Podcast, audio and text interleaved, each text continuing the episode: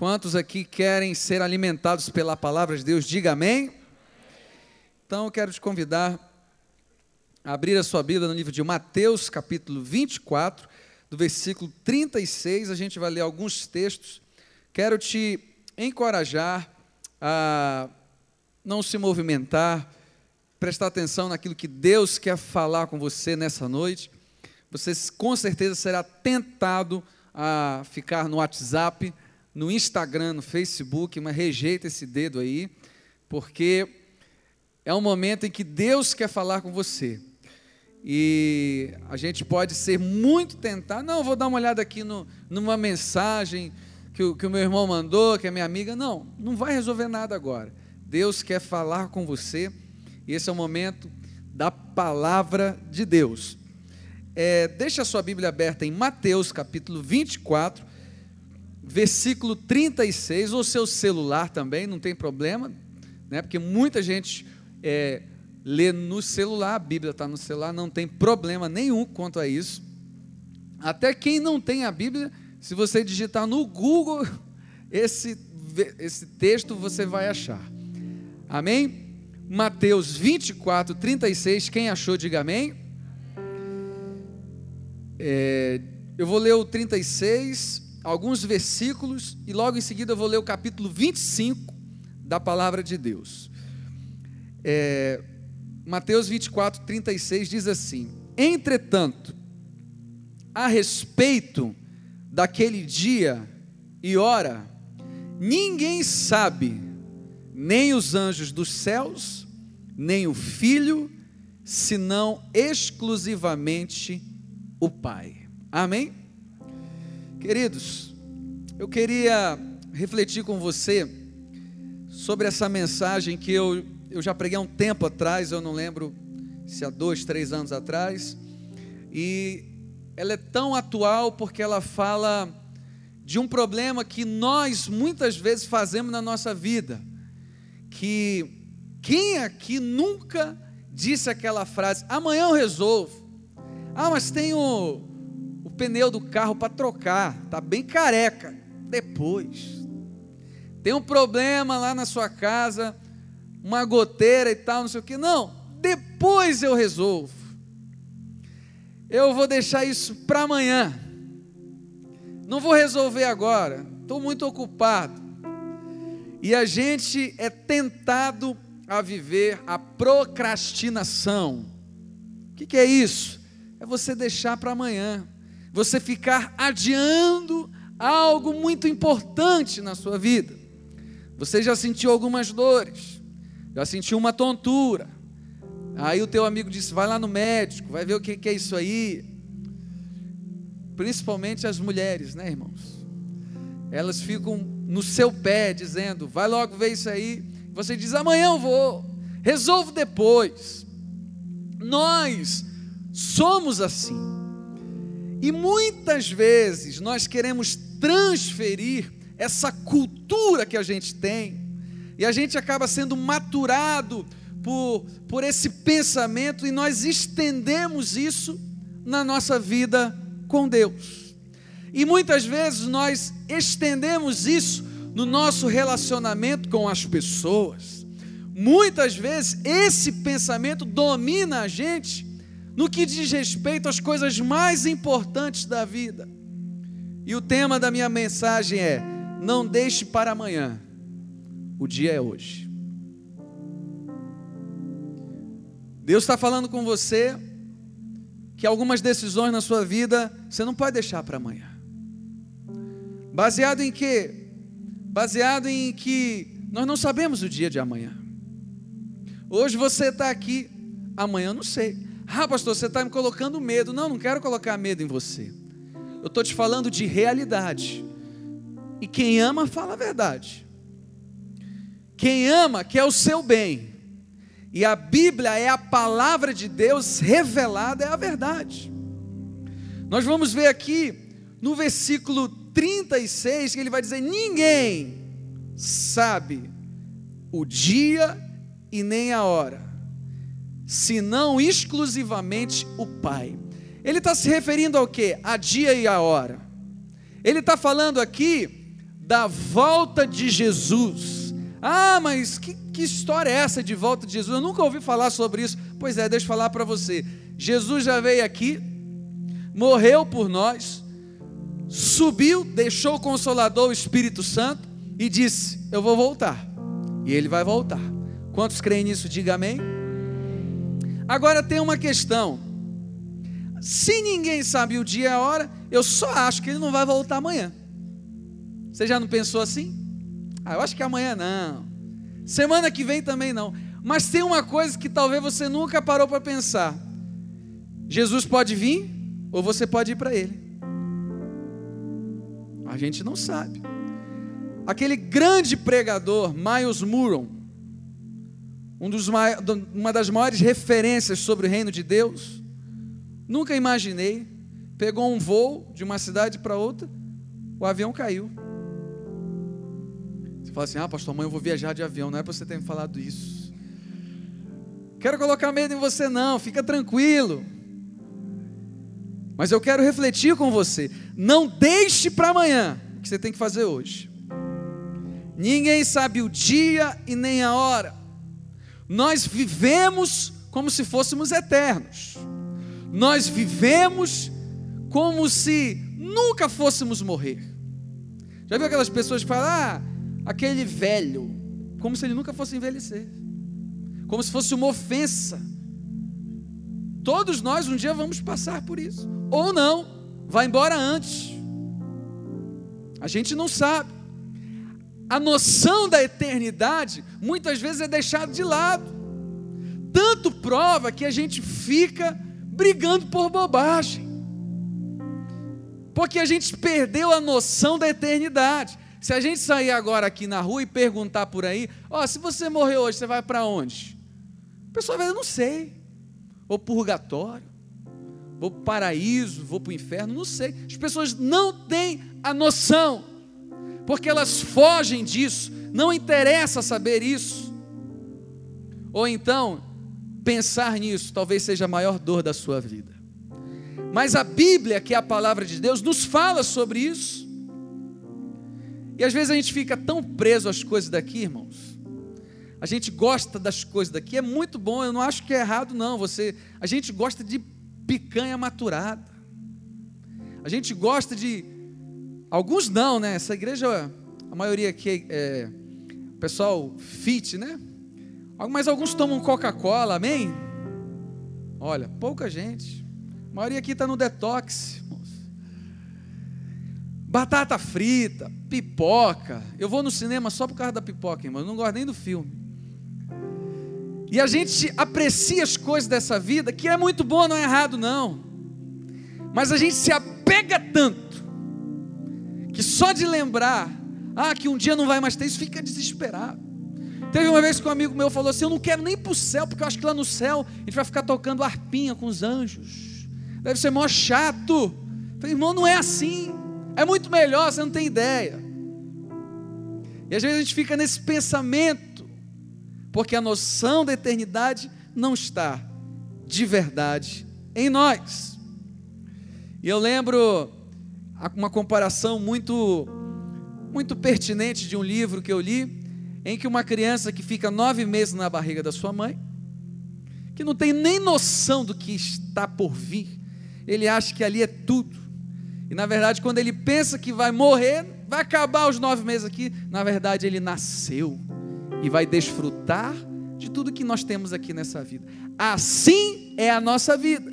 Nós estamos aqui, nós nos apegamos isso aqui, mas isso aqui é só um estágio, irmão. Nós vamos nascer de verdade quando a gente for para a nossa verdadeira casa lá no céu. Amém? Ninguém sabe o dia e nem a hora. E no versículo 37 ele vai dizer assim: Como aconteceu nos dias de Noé, assim também se dará por ocasião da chegada do filho do homem. Eu pergunto para você, como é que foi nos dias de Noé? Posso lembrar você? Quando Noé disse: Ó, tá vindo um grande dilúvio aí. O que, que o povo falou? Tá maluco com certeza torce para o Vasco. Brincadeira, irmão. Ele não está bem. Cadê o Marquinho? Está aí? O Marquinho é vascaíno. Toda vez eu brinco com o Vasco, né? Coitado. Ele não está bem, ele é maluco. Não está bem das ideias. Exatamente assim. Quando você fala, ah, Jesus está voltando, Jesus vai voltar. Você está maluco? Esse cara é doente, crente. Crente não pensa. A tangente deles é acreditar na fé. Mas a Bíblia já está nos dizendo como foi nos dias de Noé. As pessoas, elas levavam a vida comendo e bebendo, casando-se, oferecendo-se em matrimônio, até o dia em que Noé entrou na arca. E olha o que eu acho interessante no versículo 39, e é um alerta para todos nós. E as pessoas nem notaram, nem perceberam, quando viu já o dilúvio veio, e já era tarde. Isso aqui para mim, queridos, é uma preocupação muito grande, porque tudo que o inimigo quer é te distrair, ao ponto de que quando de fato esse dia chegar para você, você nem perceber, você está distraído, porque o papel dele é tirar o foco do principal e colocar no secundário. Qual é o principal? Buscar a Deus. Qual é o principal? Ler a Bíblia. Qual é o principal? Ter comunhão com Deus. E ele te põe o foco no secundário. Ah, eu ouvi um, um problema aí de um fulano de tal que era evangélico e ele fez isso, fez aquilo e vocês, ah, vou sair da igreja. Aí ele, o diabo coloca o foco no secundário e tira o foco do principal. Lembra de Sambalat e Tobias? Lembra desses endemoniados? Quando Neemias falou, vou reconstruir os muros de Jerusalém, Sambalat e Tobias chegaram para ele e disseram assim: queremos ter uma conversa com você. Que, qual foi a resposta dele? Não tenho tempo para falar com vocês. Estou envolvido em boa obra. Sabe o que ele estava dizendo? Eu estou focado no principal e não no secundário. E muitas vezes nós somos levados por essa distração. Ah, mas eu estou na igreja, eu sou crente. Eu conheço as músicas gospel. Eu sou amigo do pastor, faço coraçãozinho para ele. Eu sigo ele no Instagram. Não é o suficiente, irmão. Muitas vezes nós estamos num ativismo, mas nem estamos, estamos percebendo que o amor já não é como antes, que não é mais como a primeira chama não lê mais a Bíblia com paixão, na verdade, nem lê mais a Bíblia. Para que ler a Bíblia? Eu vou no Google e se eu quiser um versículo desse, dessa referência, eu vou lá e pesquiso.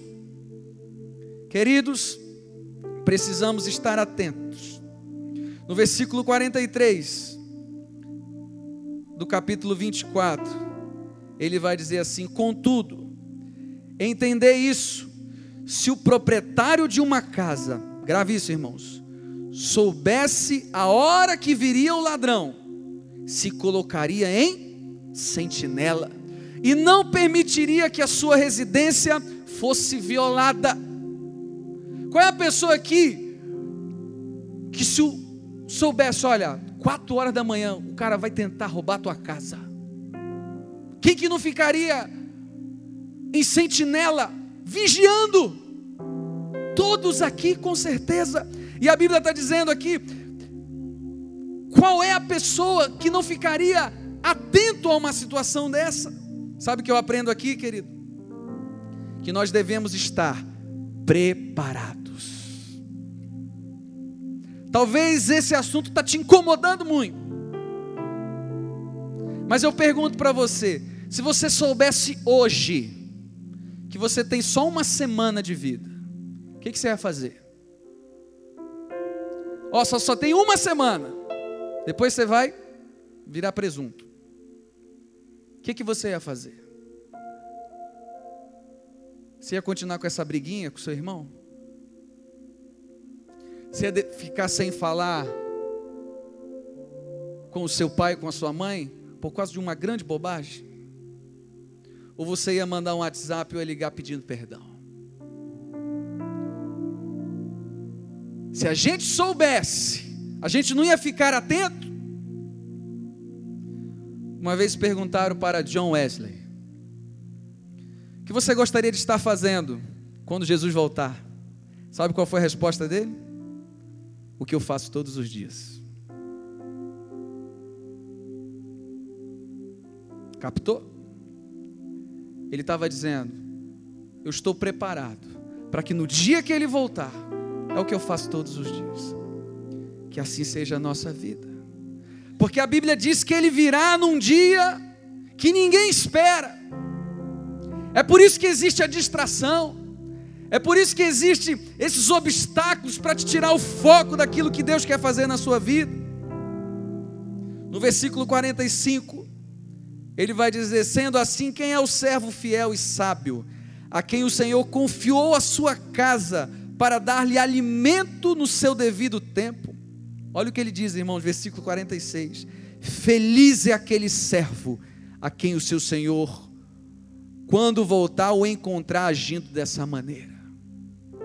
Sabe o que Deus está falando aqui?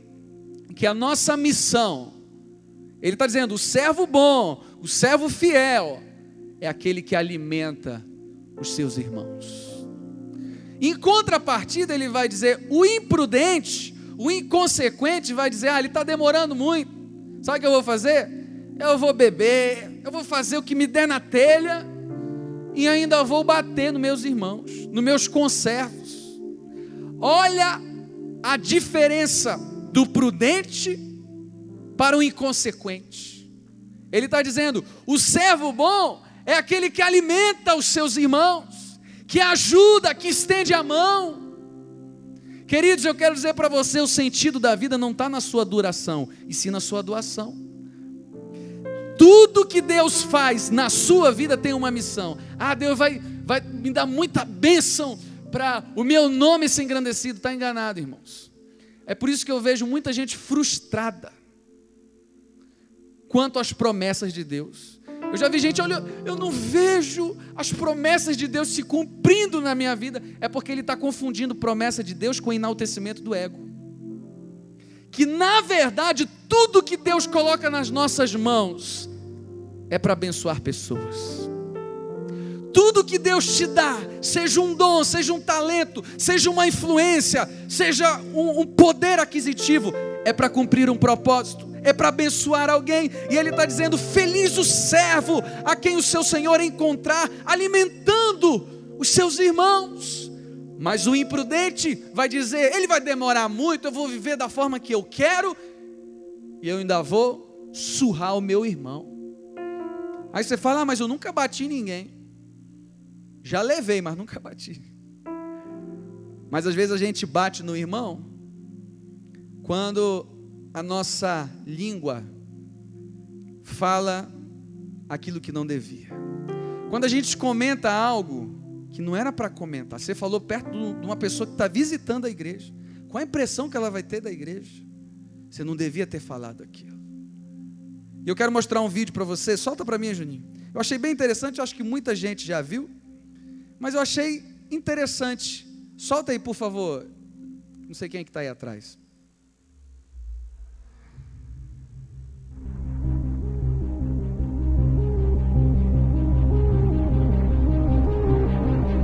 Estão brigando entre eles, tá? Um querendo bater no outro.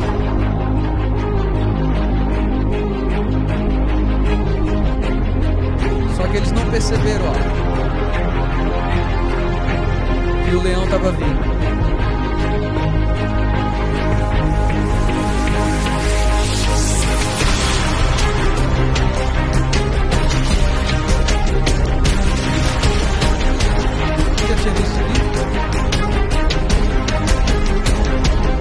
Você viu pela primeira vez. Às vezes a gente está assim, brigando com o irmão. Você falou que eu sou narigudo. Você é mesmo, irmão. Você falou que tem a perna torta. Eu tenho mesmo. E a gente, por bobagem, fica se degladiando. E o Satanás ele anda ao derredor, procurando uma brecha para nos devorar. Não deixe para amanhã o dia é hoje. Deus nos chamou para ser abençoador. Sabe o que eu acho engraçado? Tem gente que usa textos bíblicos para distorcer. Já viu aquela, aquela passagem que diz suportar uns aos outros em amor? Quem já leu esse texto aí? Aí a pessoa pega assim: ah, eu tenho que suportar meu irmão. Coisa horrível. Você já falou isso, né, irmão? Você que está rindo. Suportar vem, ó, de suporte. Eu vou te sustentar. Vou ser o teu suporte. Nos dias difíceis, pode contar comigo. Ah, mas eu conheço muita gente que não faz isso. Não se nivele por baixo. Eu conheço um cara que diz que é crente, mas não faz isso. Ele não é teu exemplo, então. Jesus morreu na cruz por você, não foi ele. Não deixe para amanhã, o dia é hoje. E eu quero dar três tópicos de por que você não pode deixar para amanhã o que tem que fazer hoje, baseado na parábola das virgens, do capítulo 25. Leia comigo, mesmo texto, Mateus 25. Aliás, o mesmo livro, né? O capítulo é outro. O 25 vai dizer assim: Portanto, o reino dos céus será semelhante a dez virgens que pegaram suas candeias e saíram para encontrar-se com o noivo. Cinco delas eram sábias, mas outras cinco eram inconsequentes. As que eram inconsequentes, ao pegarem suas candeias, não levaram o óleo de reserva consigo. Entretanto, as prudentes levaram óleo e vasilhas junto com suas candeias. O noivo demorou a chegar todas ficaram com sono e adormeceram. À meia-noite ouviu-se um grito: Eis que vem o noivo! Saí a seu encontro. Então todas as virgens acordaram e foram preparar suas candeias. As insensatas recorreram às sábias: Dai-nos um pouco do vosso azeite, porque as nossas candeias estão se apagando. Porém, as sábias responderam: não podemos, pois assim faltará tanto para nós quanto para vós outras. Ide, portanto, ao que vende e comprai-o. Mas saindo elas para comprar, chegou o noivo. As virgens que estavam preparadas entraram com ele para um banquete de núpcias, e a porta foi fechada. Mais tarde, todavia, chegaram as virgens, virgens imprudentes e clamaram: Senhor, Senhor, abre a porta para nós. Contudo, ele lhes respondeu: Com certeza vos afirmo, vos afirmo que não vos conheço. Portanto, vigiai, pois não sabeis o dia, tampouco a hora em que o filho do homem chegará. Queridos, esse texto é para gerar em nós um senso crítico muito grande. A Bíblia diz: analise o homem a si mesmo, faça uma leitura do seu coração. Às vezes a gente fica dizendo, essa palavra era para aquele irmão, não sei nem porque ele não veio hoje. Era para você, irmão, é para mim. Faça uma leitura da sua vida, porque eu não posso deixar para amanhã. Número um, entenda que você tem uma escolha hoje. Ou você leva o óleo, ou vai sem óleo. Baseado no versículo 3. As inconsequentes pegaram as suas candeias e não levaram óleo, enquanto que as prudentes levaram de reserva. E o óleo aqui representa o Espírito Santo. Eu quero dizer para você, você não pode deixar para amanhã Sabe por quê? Porque você tem uma escolha. Ou você vive uma vida na plenitude do Espírito, ou não vive. Muitas vezes nós queremos ser o meio termo. Não, eu vou, eu sirvo a Deus, mas eu não sou esse, esse, esse cara careta, sabe? Crentalhão, não sou muito santo, não. Eu, eu sou mais ou menos. Na verdade, pastor, eu sou crente James Bond 007. Sou secreto, ninguém sabe. E fica com medo. Na verdade, não está levando o óleo, não está levando a plenitude do Espírito na sua vida, e é o azeite que mantém a candeia acesa. E se não tem o Espírito Santo, não ilumina a vida de ninguém, não abençoa ninguém, não influencia ninguém. Deus está te falando hoje, você precisa levar uma vida na plenitude do Espírito Santo. E a plenitude do Espírito Santo é a oração, é a palavra, é a comunhão, é a frutificação. Deus quer fazer você frutificar. Eu quero nesse momento até profetizar na sua vida, você vai ser tão abençoado por Deus, você vai ser tão cheio do Espírito Santo, que todas as pessoas ao seu redor serão abençoadas. Quem crê e recebe isso, aplauda o Senhor bem forte. As pessoas ao seu redor serão abençoadas. Ah, irmãos, não existe isso. Se você é uma pessoa que carrega o óleo, automaticamente pessoas ao seu redor são abençoadas. Tem uma frase até de um, uma música que eu fiz que diz: Quem crer em Deus naturalmente vive o sobrenatural. É consequência, acontece. Porque o óleo está sobre a sua vida, a unção do Espírito Santo. Aí você diz assim: para que isso? Para quebrar cadeias. Sabe quem foi que escreveu as maiores, os maiores livros do Novo Testamento? Um camarada chamado Saulo de Tarso. Um cara que mandava perseguir os cristãos, que tinha raiva de crentes, que escreve, tinha cartas de autorização para poder matar os cristãos. Mas no caminho de Damasco ele teve um encontro com Jesus. Ele ficou cego durante três dias. Vou resumir a história para você. Ananias foi lá, colocou as mãos sobre ele, e a Bíblia diz: como escamas dos olhos caíram dos seus olhos. E ele disse assim: Irmão Saulo, seja cheio do Espírito Santo. Sabe o que eu aprendo aqui? Que o ministério de Paulo começou a, a partir do ponto principal: ser cheio do Espírito Santo. Você quer ter um casamento feliz?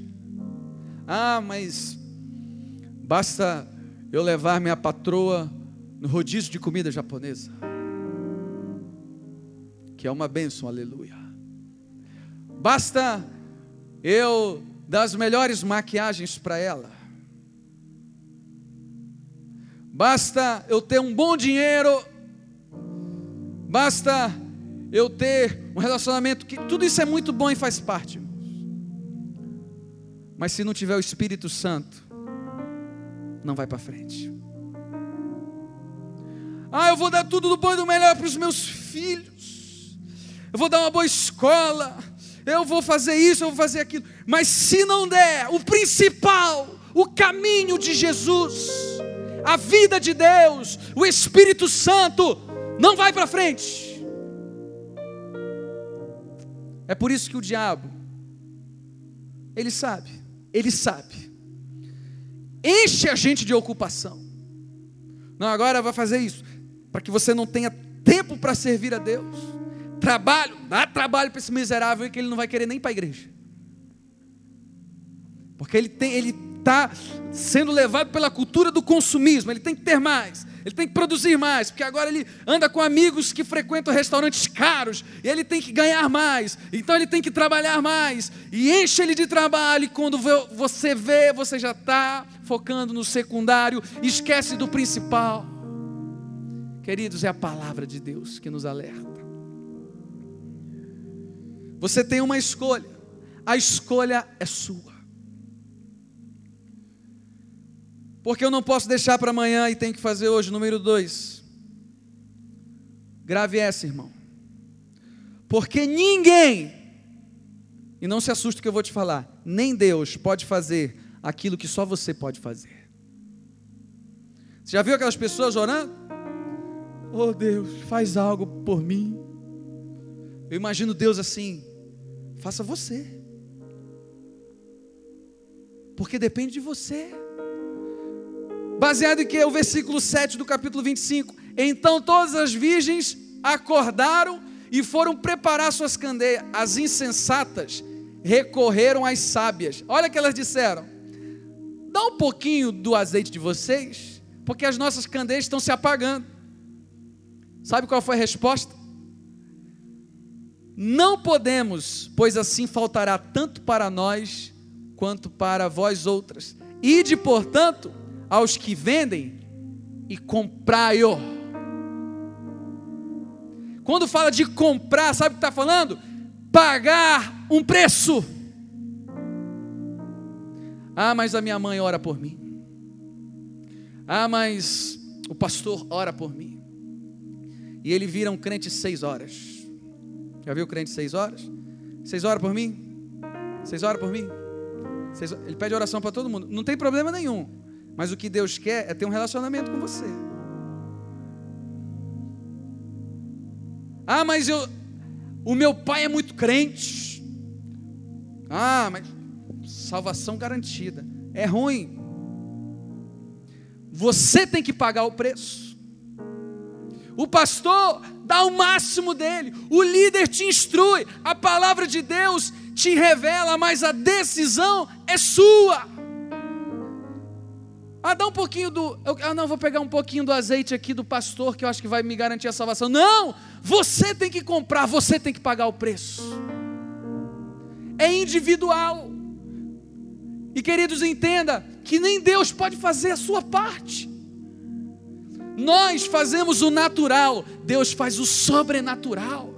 Nós fazemos o possível, Deus faz o impossível. Mas às vezes a gente quer inverter, a gente quer que Deus faça a nossa parte. Não, é você que tem que fazer.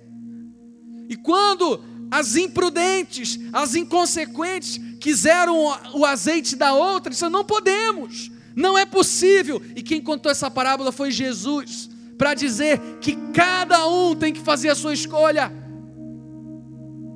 Apesar das pessoas orarem por você, apesar de até Deus torcer por você, eu imagino que Deus fica lá, isso meu filho, vem para a minha presença, te humilha, volta para mim, mas Ele não pode decidir por você.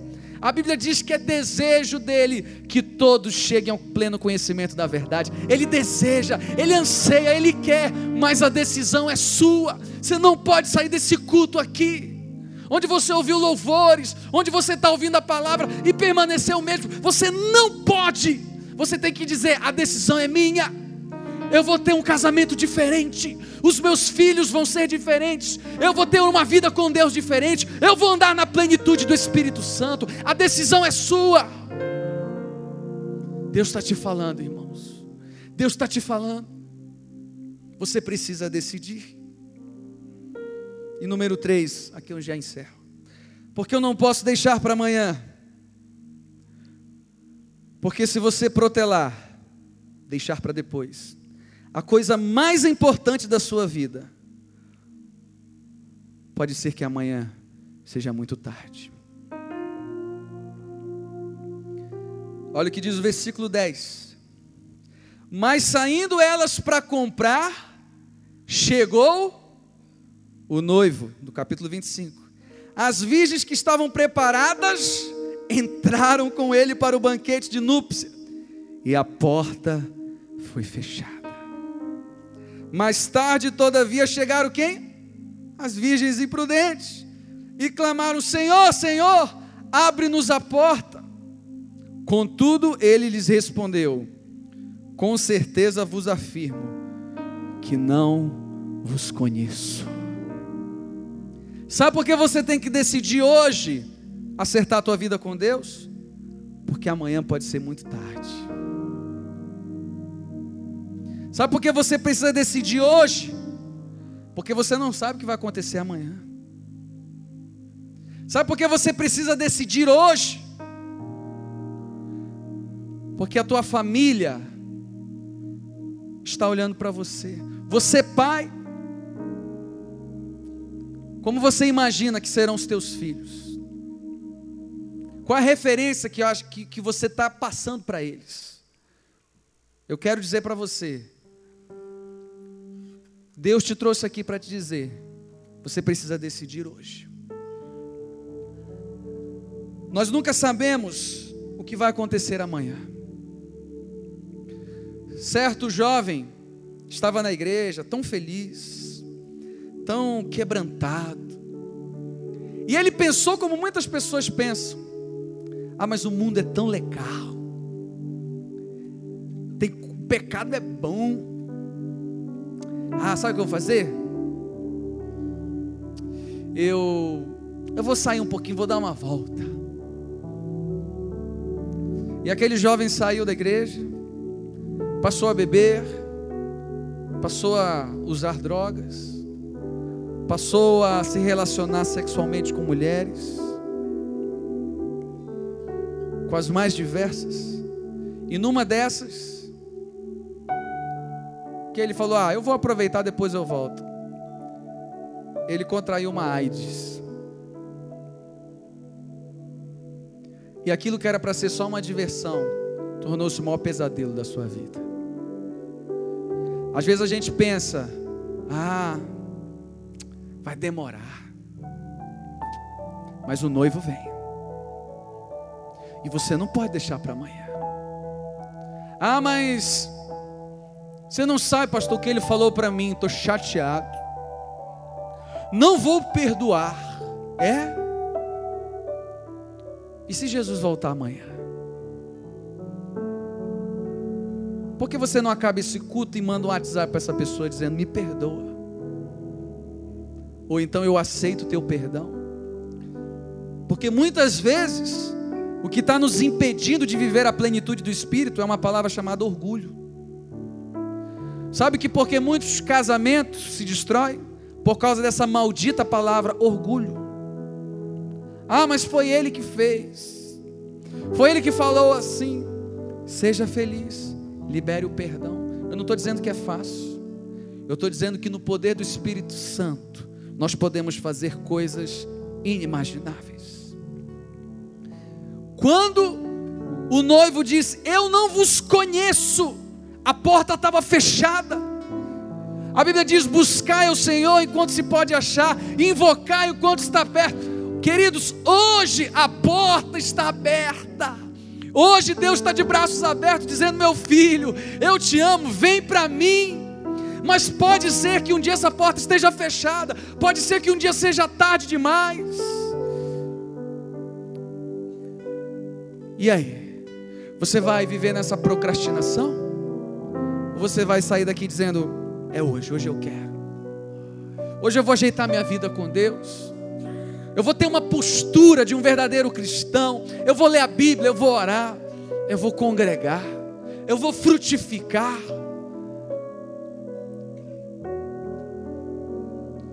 Se não sabemos o dia e nem a hora, que a gente viva como se fosse o último dia da nossa vida. Queridos, Deus tem grandes coisas para fazer nessa terra. A Bíblia diz em Isaías 1,19: Se quiserdes me ouvires, comereis o melhor dessa terra. Isso aqui tudo é muito bom, é legal. A gente gosta de comer, a gente gosta de sair, jogar futebol. Tem muita coisa boa aqui nessa terra. Mas em 2 Coríntios capítulo 2, versículo 9 vai dizer: Nem olhos viram, nem ouvidos ouviram, nem jamais penetrou no coração do homem o que Deus tem preparado para aqueles que o amam é a eternidade. A nossa verdadeira casa está lá.